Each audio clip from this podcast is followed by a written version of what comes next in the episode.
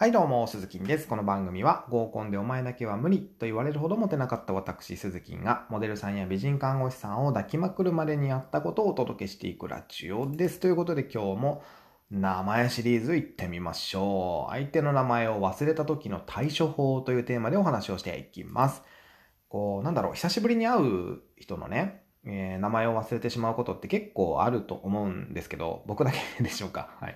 突然こう街中でばったりなんて時には、まあ、もっとありがちなんですけど、女性の名前なんて忘れた日にはですよ、もうその子とニャンニャンできる可能性は限りなくゼロに近くなってしまうわけですよ。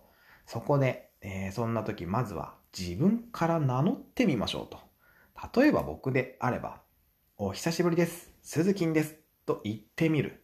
するとですね、あ、鈴木さん、〇〇です。お久しぶりです。と相手から名乗ってくれることが多いわけですね。まずは自分からギブしていくっていうことが大事かなというふうに思います。こうビジネスも恋愛も、まずは自分からアクションを起こしていく。そうしないといつまで経っても欲しい結果っていうのは出ないんですね。実は。